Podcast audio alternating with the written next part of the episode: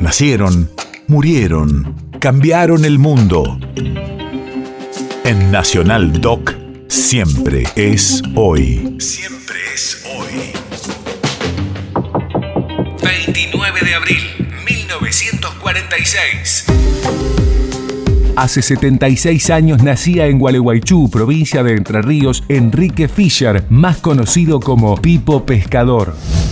Radio de la Memoria. Un ícono entre los artistas dedicados a los espectáculos para chicos a partir de sus discos, obras de teatro y literatura infantil. Más cerca en el tiempo, se pasó al público adulto con sus tangos desaforados. Algunos chicos fruncen el entrecejo a la hora del baño.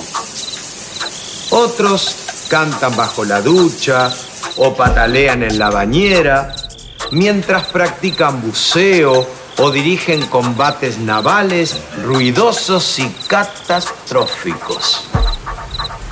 Los bebés disfrutan del agua tibia y no ofrecen mucha resistencia.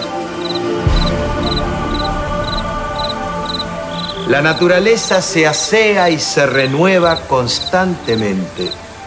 El gorrión se baña en el bebedero de la plaza.